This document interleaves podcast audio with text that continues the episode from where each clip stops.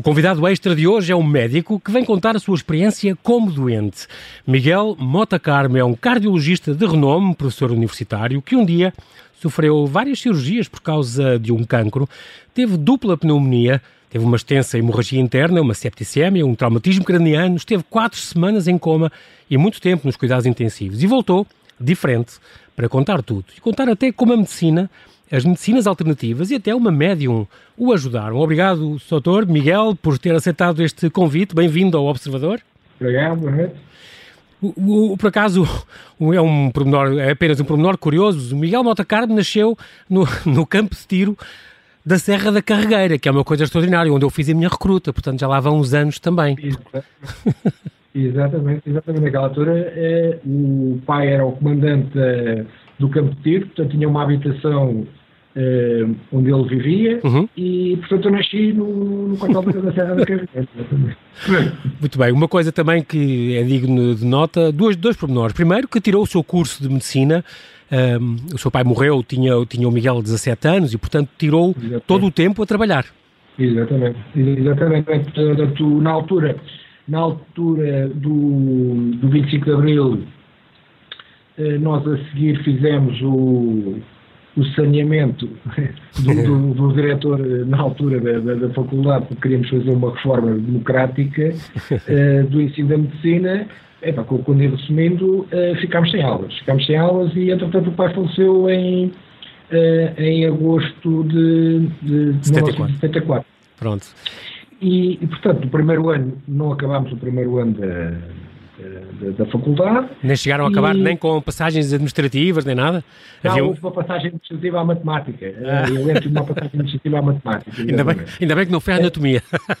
não, não, isso aí não havia passagem administrativa. E, e, entretanto, e, entretanto, depois, a, eh, eh, a, mãe, coitada, tinha que nos sustentar, a mim e a minha irmã, eh, e, e eu achei que aquela vida de estar parado sem fazer nada não tinha aulas e à espera da reforma eh, democrática, eu só vir ir trabalhar. E, e, e, portanto, como... e arranjei, arranjei, emprego e tive a sorte de conseguir trabalhar eh, durante o curso todo. Fiz o Exatamente. curso todo a trabalhar. Também ajudou a ser um, o trabalho de ser na própria faculdade e, portanto, na isso. Instituição, exatamente, exatamente, como, como técnico audiovisual. É, é, exatamente, no Departamento de Audiovisuais da Faculdade de Ciências Médicas. É Outro...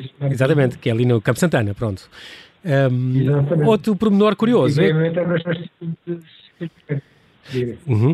Outro pormenor curioso é que uh, o Miguel Mota Carmo não, não é cardiologista, uh, mas não foi a sua, não era a sua primeira escolha. Não foi, não, não. A minha primeira, a primeira escolha era ser cirurgião cardíaco, de campo torácico. Uhum. E, e, e, e, eu acho que, como a minha mulher costuma estar sempre a dizer que nunca acontece nada por acaso, eu, eu estava a, a, aguardar o exame, nós antigamente, lembras que era completamente diferente agora, porque agora os alunos fazem o exame de acesso à, especialidade, depois é que vão fazer o internato e depois entram uhum. para a especialidade. Exatamente. Nós tínhamos o que se chamava os policlínicos. E, portanto, os policlínicos eram, fazíamos o P1, eh, em que tínhamos os estágios de medicina, cirurgia, ginecologia, fazíamos o P2, tínhamos a pediatria, bem, bem. e depois tínhamos uma coisa que é oito meses de saúde pública, em que íamos para fora, para fora de Lisboa e depois tínhamos mais um ano que era o. O, o internato? O, o, o serviço médico à periferia em que éramos colocados. Muito bem. Não, se tivesse sorte de ficar em Oeiras, não tivesse sorte de ir parar a, a Bergenjas. Portanto, aquilo havia. Exatamente. Uh, e durante o ano nós tínhamos aquela coisa. Quando voltávamos, escolhemos um serviço onde íamos aguardar até fazer o exame de entrada, de entrada para a especialidade. Exatamente. E, portanto, as pessoas realmente escolhiam de acordo com a, o, o, que gostariam de fazer. E, portanto, se as pessoas eh, gostavam de ser pediatras iam para o serviço de pediatria. Eu, como queria ser cirurgião cardíaco, eh, da parte do internato de cirurgião cardíaco havia uma parte de cirurgia geral e eu fui colocado, pedi colocação no serviço de um, de um cirurgião que eu admirava imenso, coitado, já faleceu, que era o Dr. José Manuel Mendes Almeida, uhum e, e, eu fui colocado no serviço dele e, portanto, eu fazia, ajudava a fazer a cirurgia, a cirurgia geral eh, para contar tempo depois para, para, para, a cirurgia cardíaca, porque o internato de cirurgia cardíaca tinha dois anos de cirurgia geral. Ora, Nós nunca sabíamos quanto tempo é que estávamos espera quando vínhamos da periferia, que podia ser um ano, dois anos, três anos, nunca ninguém se sabia quanto tempo é que. E, portanto, eu estive lá colocado no, na cirurgia geral e um dia, e fazíamos urgências gerais em, no Hospital São José. O que é agora? Há um dia que, dentro da política geral de, do, do, do, dos hospitais civis de Lisboa, acabaram com a nossa prestação de serviço de urgência no Hospital São José e disseram que nós íamos começarmos a fazer urgências internas nos serviços onde estávamos colocados. Ou seja, o serviço de cirurgia geral.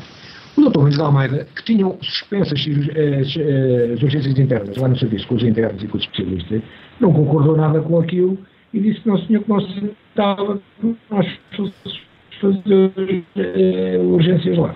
E colocaram para Gonçalves a fazer urgências internas no serviço de cirurgia cardiotorácica, que era uma coisa que não fazia a mínima ideia do que era aquilo, não percebia que era aquilo. E, e, portanto, colocado no serviço de cirurgia cardiotorácica e aparece lá no primeiro dia. Mas, é, mas, pô, mas não fazia quase fazer, nada. É? Quem és tu? Exato. Eu não, não fazia nada, mandava para casa. A única... A única... A única... Miguel, a única grande vantagem é que, ao, ao, menos nesse serviço, conheceu a sua mulher e, portanto, isso foi, uh, foi na cardiologia que conheceu. Foi, Entretanto, na cirurgia, na cirurgia cardíaca, eu perguntava lá aos internos, uh, queria, eu perguntava aos internos qual, qual, era o currículo que eles tinham. E ninguém operava nada, portanto, estava, internos no sexto ano não operavam, depois pacemakers, e foi, e, e foi quando eu decidi Decidiu então para a cardiologia. Para a cirurgia cardíaca, sem ser para operar, não operava nada. Não, Acabou por ser fundador e presidente da Associação Nacional de Cardiologia e presidente também da Federação Nacional de Prestadores de Saúde. Exatamente. Miguel, estamos aqui a conversar porque nós daqui a bocadinho, daqui a um minuto e pouco, fazemos aqui um pequenino intervalo só para pôr a, a informação em, em, dia, mas estamos aqui por causa deste seu livro que eu tenho na mão, esta é uma edição da, da Contraponto, chamado Voando sobre a Vida, o impressionante e inspirador testemunho de um médico e doente oncológico. Isto porque um, um dia foi-lhe diagnosticado um, um linfoma folicular. Muito rapidamente, Miguel, como é que se, o que é exatamente o linfoma? É uma forma de cancro, presumo, e, e como é que é se apanha? É uma, é uma, doença crónica, mas que não mata? Pode-se morrer de velho com linfoma folicular? Pode, pode, pode. Como é que se apanha? O indivíduo está predisposto para, para, para, ter a, para ter a doença, está sinalizado para a ter. Uh, mas por uma questão genética ou uma questão de stress ou o quê? Sim, é uma questão de genética e a questão de stress pode desencadear, Também, não é? pode desencadear a doença. Muito bem desencadear mais depressa, porque o indivíduo até pode estar marcado para ter a doença e se correr tudo bem durante a sua vida, até pode nunca ter, ter, ter ser detectada a doença nem ter sintomas da doença. Ah, pronto, o okay. stress acelera o desenvolvimento claro, da doença. Claro. E, é uma coisa sempre maligna, Miguel, ou, ou nem por isso? É, é, é, mas é um, é, uma, é um tipo maligno, lento, desenvolvimento lento, indolente. O tal indolente, que, portanto, exato. Pode, pode morrer aos 90 anos de outra coisa qualquer. So, exatamente. Pronto, portanto é uma coisa crónica. No fundo era, foi preparado, ensinaram-no a viver com uma doença crónica. Foi, foi, foi. foi, E isso reparou, só para, para, informar as pessoas, reparou porque eh, estava a fazer a barba e sentiu uns gânglios na, na garganta e, foi a partir daí. No pescoço, exatamente. No pescoço. Exatamente, quando estava a fazer a barba, a espalhar o creme no pescoço, senti um gânglio e e, e, foi por aí que eu, porque eu não tinha sintomas nenhum, absolutamente nenhum. Uhum. Fazia a minha vida eh, normal, eh, trabalhava nem um doido e, e não. Mas nem, o Miguel é hiperativo, já percebi. completamente hiperativo e agora estou fechado em casa, que é uma coisa que, Exatamente. que em termos de hiperatividade é mau, mas pronto. Mas eh, Exato. Tratei aquilo e, e fez-se fez uma biópsia e, e detectou-se linfoma folicular. E nesse dia deve ter caído, uh, uh, caiu tudo à sua frente, o Carmo Trindade chorou desalmadamente, Exato. já sei, não, sem Sim. vergonha de o dizer, obviamente, que, porque aquela não, pessoa vê, vê assim, um, de repente, o, o, o, fim da linha, não é? Ali tão perto. Não, é, é, é Quando ainda era novo. Nós como, nós, como médicos, sabemos que o linfoma dentro da, da, dos tumores é, é, é, do mais bem tolerado sim, e, sim. E, com, e com melhor sucesso em termos de terapêutica. Mas quando nós sentimos aquilo no choque, nós, nós esquecemos a parte médica e, portanto, claro, o indivíduo claro. vê aquilo num lado muito mais afetivo do que num lado racional. Claro. E, e, portanto, uh, até eu querer em mim, uh, fiquei de facto. Achei que a vida ia acabar. Claro, claro, claro. Não havia amanhã.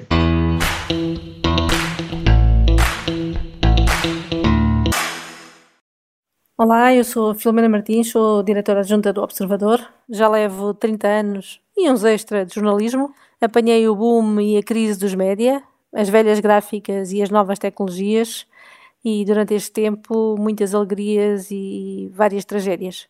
Já era jornalista quando caiu o muro, corri de um restaurante para o Record para durante dias e dias fazer páginas e páginas no jornal desportivo sobre o 11 de setembro. Também acompanhei a guerra no Iraque, os outros grandes atentados, o tsunami trágico na Indonésia. Estive na grande desilusão da final do Euro 2004, mas também pulei de felicidade com a final do Euro 2016, já no Observador, e por muito que não acreditem, até sei a canção do Salvador de cor. Nos últimos tempos achava que podia brincar e dizer que só me faltava um novo grande sismo em Lisboa. Não veio sismo, veio uma grande peste inesperada e histórica. Estou no Observador desde 2015 e na direção desde 2016. Este é um projeto que sempre marcou pela informação de qualidade, a informação que lhe continuamos a dar ao minuto sobre esta pandemia, mas para o fazermos mais do que nunca precisamos de si. Se quer juntar-se à nossa missão de serviço público, torne-se assinante do Observador.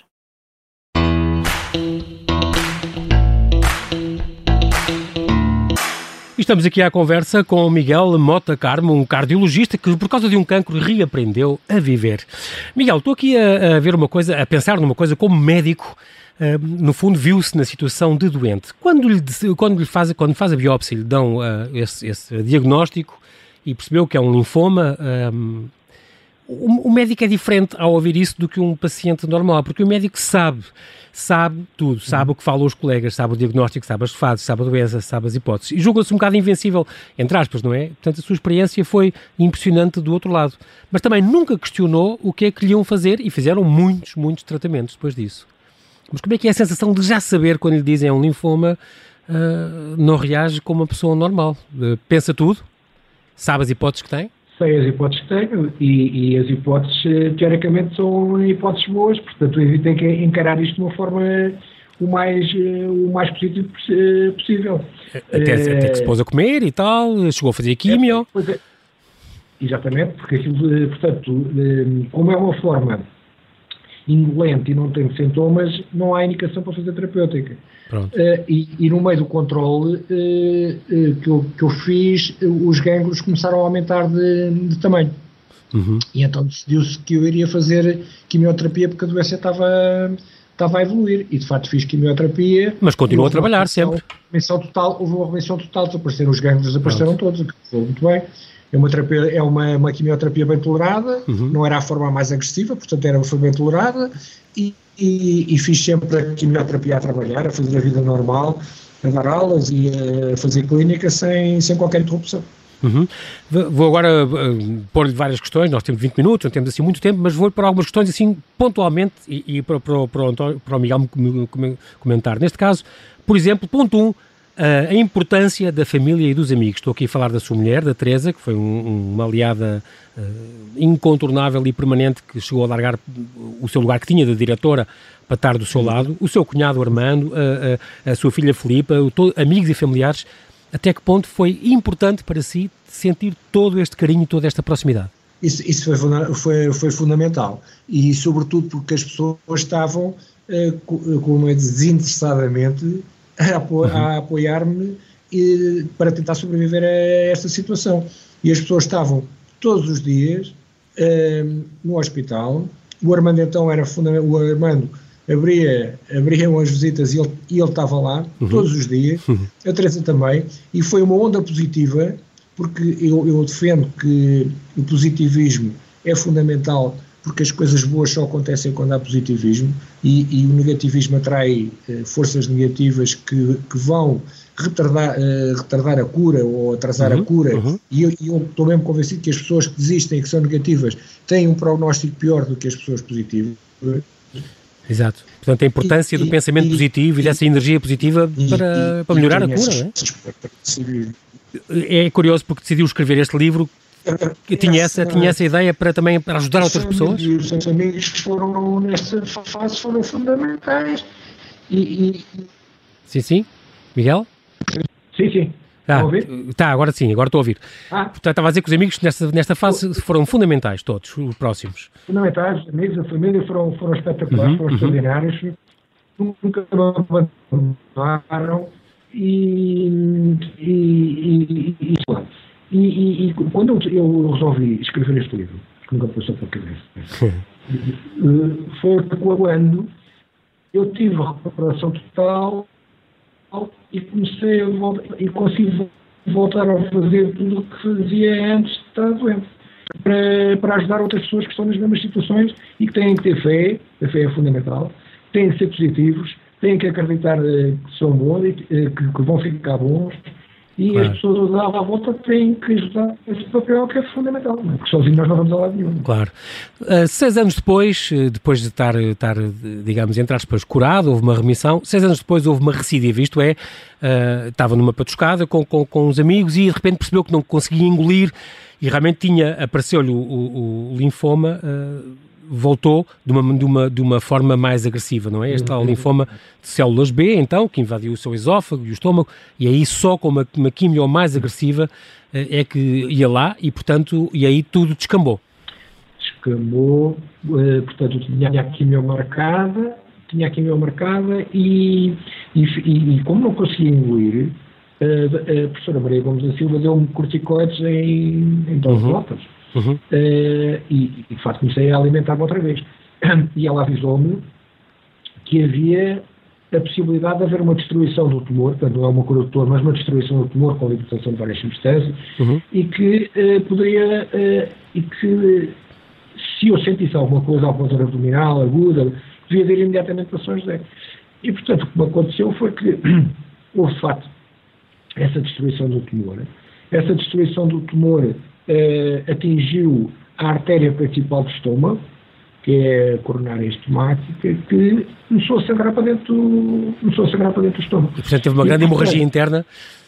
Exatamente, e tive uma hemorragia interna que me levou, foi o primeiro, o, eh, o primeiro internamento que eu tive, portanto fui parar ao Hospital de São José e, e, e tive uma hemorragia interna, estive em choque hemorrágico, Uh, com valores de pressão arterial incompatíveis, 30 milímetros de mercúrio, 3 gramas de hemoglobina. Foi aí que os seus, foi aí que os seus colegas também uh, temeram pela sua vida?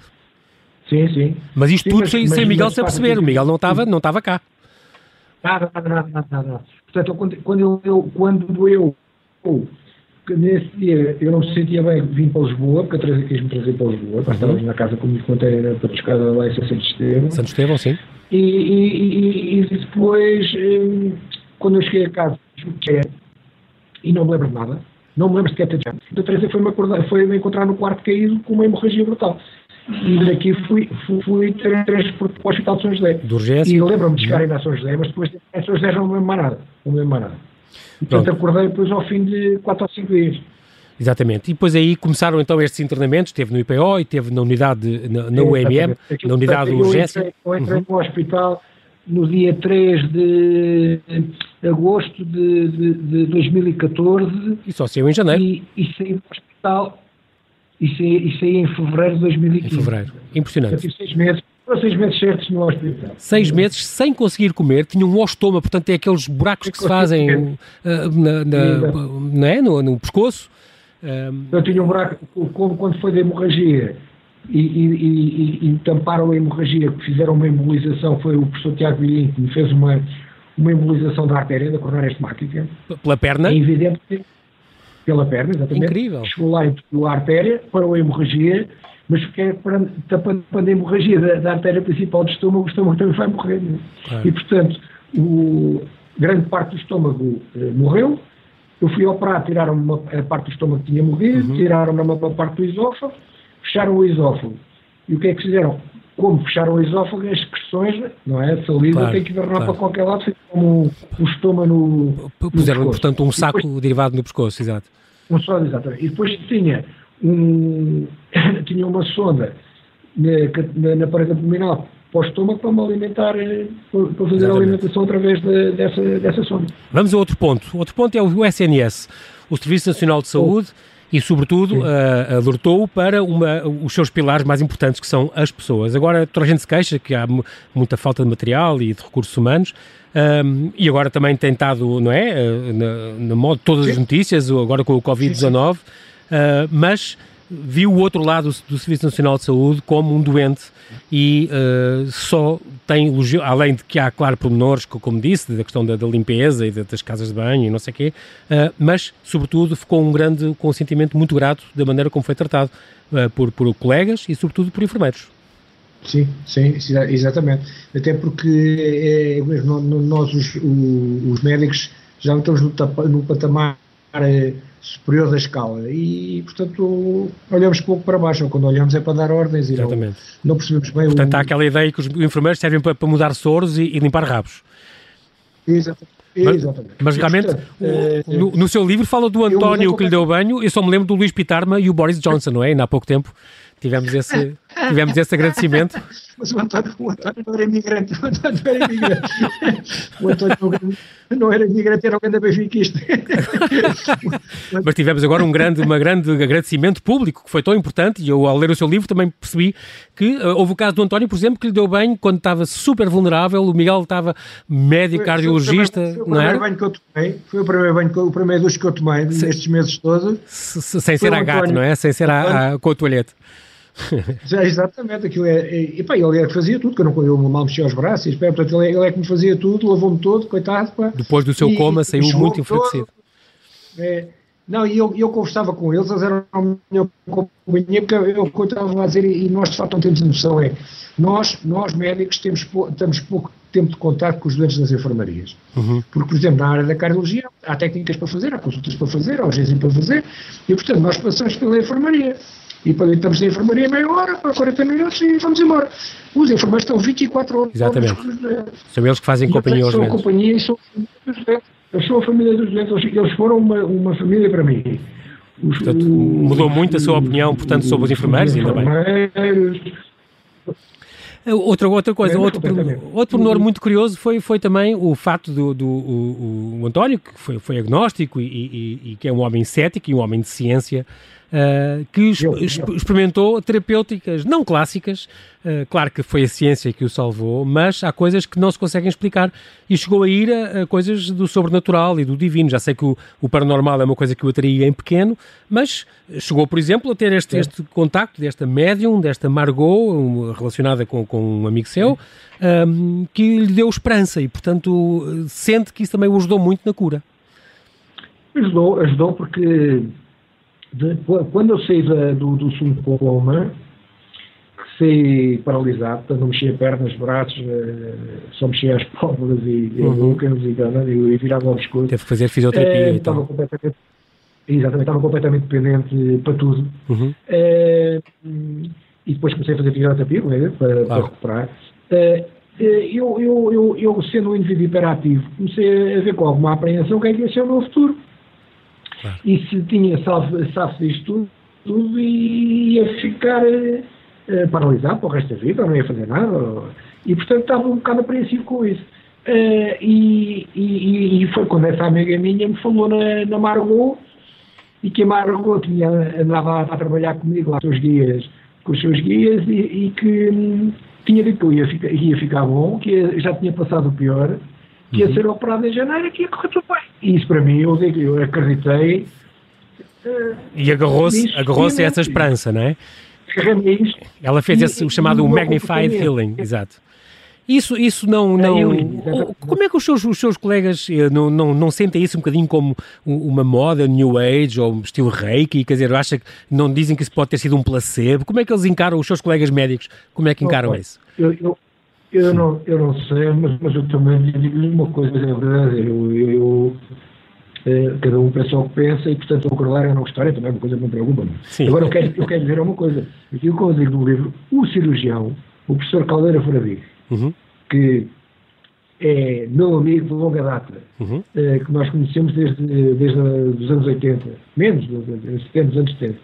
É, quando eu lhe disse, porque a Margot disse que eu tinha que ser operado até ao dia 17 de janeiro, uhum. uh, por causa da posição dos astros.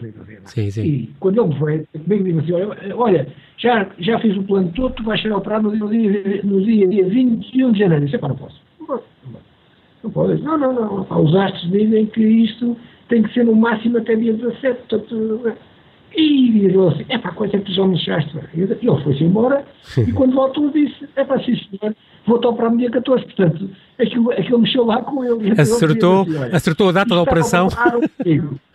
Exato.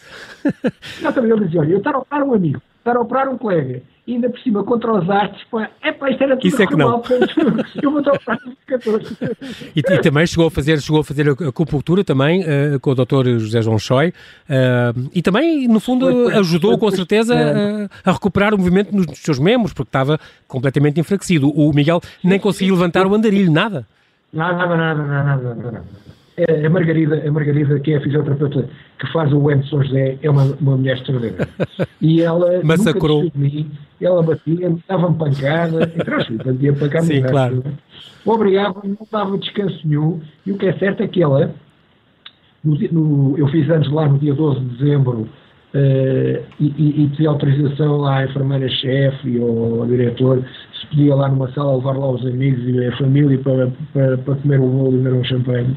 Uhum. E, e nesse, nessa data eu já fui aquele corredor da UEM, que é uma coisa gigante, que tem 150 metros, é Eu já fiz aquilo tudo a pé para ir para, para os anos. Nessa altura já andava, mas tinha um problema neurológico que era tinha alterações da sensibilidade no braço direito e na perna esquerda e tinha uma coisa que se chamava um pé pendente, ou seja, o pé, pé esquerdo uhum. não levantava, não flexiva do pé pendente. E, e, e, tive que arranjar um dispositivo para me ajudar a andar. Ah, Foi a Margarida que, que, que mandou. Uhum. E quando eu estive no hospital, um dos meus problemas era esse. Portanto, eu já, eu já mexia os braços, não tinha, força, não tinha muita força, nem as pernas, mas já andava e mexia os braços, já subia as escadas, uh, e tinha o problema do pé pendente. E, e, a neurologia, a nossa neurologia clássica, não me deu resposta nenhuma para isso, benzeu-me o pé.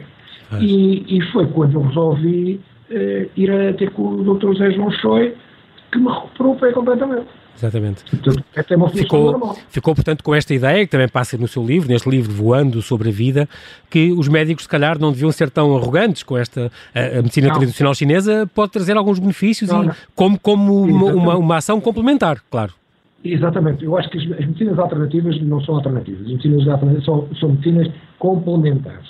E, Exatamente. portanto, na situação da, da acupuntura, eu acho que há indicações muito precisas. Tanto que o Dr. José não só, quando eu cheguei lá, na primeira consulta, disse assim: olha, eu não lhe prometo nada, não sei se o pé vai ficar bom, nem se não vai ficar.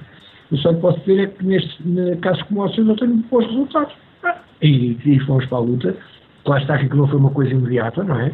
Claro, uh, claro. Demorou, demorou, demorou uns meses, mas o que é certo é que isto, comecei a fazer isto em, em março, março, fevereiro, e em, em, em agosto eh, quando fui de férias, eh, quando já, já, já não levava já estava... o apoio do, do pé, portanto Exatamente. andava normalmente sem apoio, sem apoio uh, muito bem, costuma dizer que é um milagre estar vivo e é um milagre não só da medicina, portanto. É.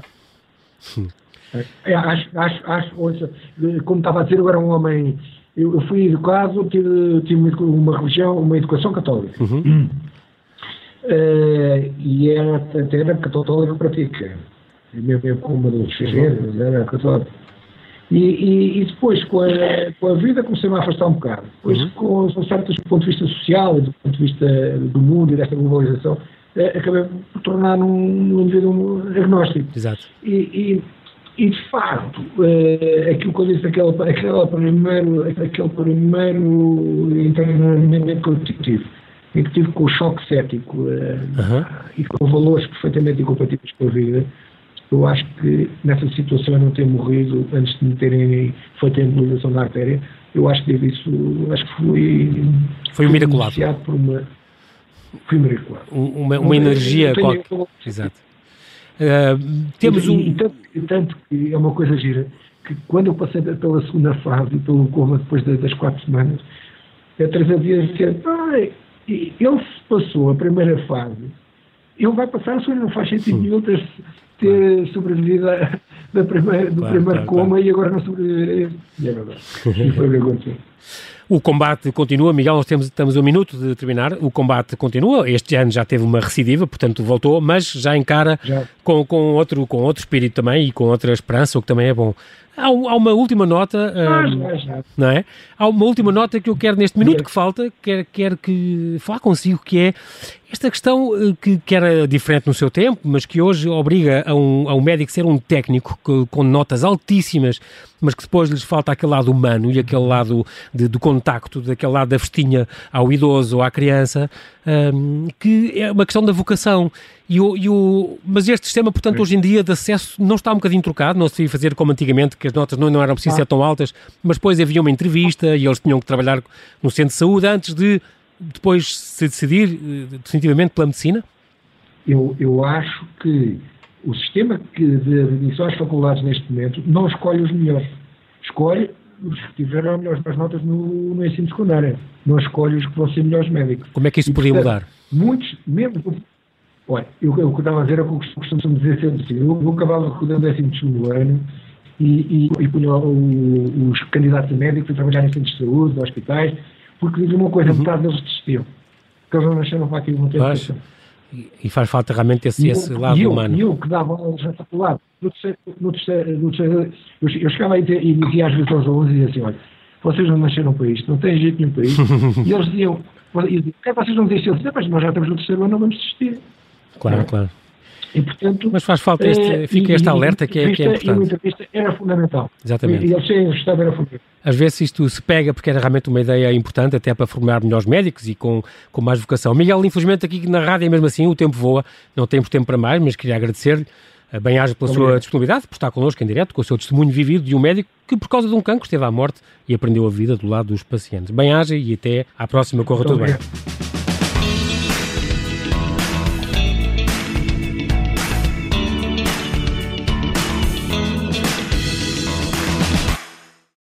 Obrigada por ter ouvido este podcast. Se gostou, pode subscrevê-lo, pode partilhá-lo e também pode ouvir a Rádio Observador online em 98.7 em Lisboa e em 98.4 no Porto.